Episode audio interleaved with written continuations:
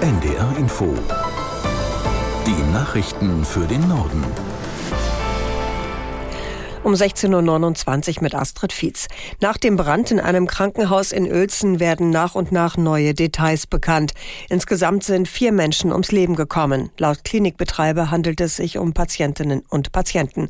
Aus der NDR Nachrichtenredaktion Dennis Schwalm. Das Feuer war gestern Abend im dritten Stock der Klinik ausgebrochen und hatte dann offenbar schnell auf mehrere Patientenzimmer übergegriffen. Brandermittler und andere Experten sollen jetzt klären, wie es dazu kommen konnte. Das wird aber wohl noch eine Weile dauern, bis bis es da Ergebnisse gibt. Bei dem Zwischenfall wurden auch mehrere Menschen verletzt. Dazu gibt es allerdings noch keine genauen Angaben. Die Polizei spricht von einer zweistelligen Zahl von Verletzten. Die Klinik geht von mindestens 22 aus. Klar ist, dass Teile der Klinik erstmal geschlossen bleiben und keine neuen Patienten aufgenommen werden. Kritik gibt es inzwischen außerdem am Brandschutz. Die Stiftung Patientenschutz fordert dabei grundsätzlich neue Regeln für Krankenhäuser. Schleswig-Holsteins Ministerpräsident Günther hat die gestrige Blockade der Fähre von Bundeswirtschaftsminister Habeck in Schlüttsiel kritisiert. Demonstranten hatten dafür gesorgt, dass Habeck ein Schiff nicht verlassen konnte. Dabei kam es auch zu Auseinandersetzungen mit der Polizei. Günther nannte das Verhalten der Bauern inakzeptabel. Diese Chaoten, die dort unterwegs waren, haben dem Anliegen dort wirklich einen Bärendienst erwiesen. Meine klare Erwartungshaltung an alle Bäuerinnen und Bauern, aber auch an alle, die es mit der Landwirtschaft halten, ist bei den Aktionen, die jetzt folgen, Maß und Mitte einzuhalten. Und diese Erwartungshaltung habe ich wirklich an alle an dieser Stelle. Das war gestern völlig inakzeptabel, völlig neben der Spur und nicht zu tolerieren. Schleswig-Holsteins Ministerpräsident Günther. Beim Protest gegen die Kürzungspläne der Bundesregierung haben sich die Kutter- und Küstenfischer mit den Bauern und Spediteuren solidarisch erklärt. Der Branchenverband teilte mit, die Fischer würden sich an den von den Landwirten geplanten Aktionen in der kommenden Woche beteiligen. Die Fischerei lehne den Wegfall der Steuerbefreiung für landwirtschaftliche Fahrzeuge ab. Die Bundesregierung wolle einen Teil der Subventionskürzungen im Agrarbereich zurücknehmen und die Haushaltslücke stattdessen mit Mitteln stopfen, die für die Fischerei vorgesehen waren. Dabei handele es sich um Ausgleichszahlungen für verlorene Fanggebiete, die für den Bau von Windparks genutzt werden sollen. Die Bundeswehr hat ihren Einsatz im Hochwassergebiet im Südwesten Sachsen-Anhalts gestartet. Dort verhindern seit mehr als zwei Wochen Freiwillige und Hilfskräfte, dass bedrohte Ortschaften geflutet werden. Aus Sangerhausen, Uli Wittstock. Rund 200 Zeit- und Berufssoldaten sind seit heute Mittag an mehreren Stellen im Landkreis Mansfeld-Südharz eingesetzt. Sie helfen beim Befüllen und Verteilen von Sandsäcken, wie eine Sprecherin der Bundeswehr mitteilte. Zunächst soll ein Deichabschnitt bei der Kreisstadt Sangerhausen stabilisiert werden. Die eingesetzten Soldaten stammen den Angaben zufolge aus Thüringen und Schleswig-Holstein.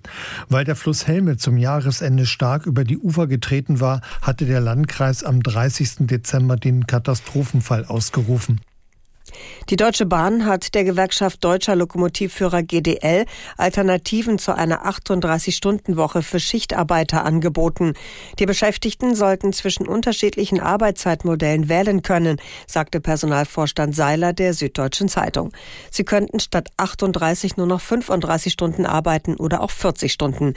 Wer sich für kürzere Arbeitszeiten entscheidet, müsse Abstriche bei einer tariflich vereinbarten Lohnerhöhung hinnehmen.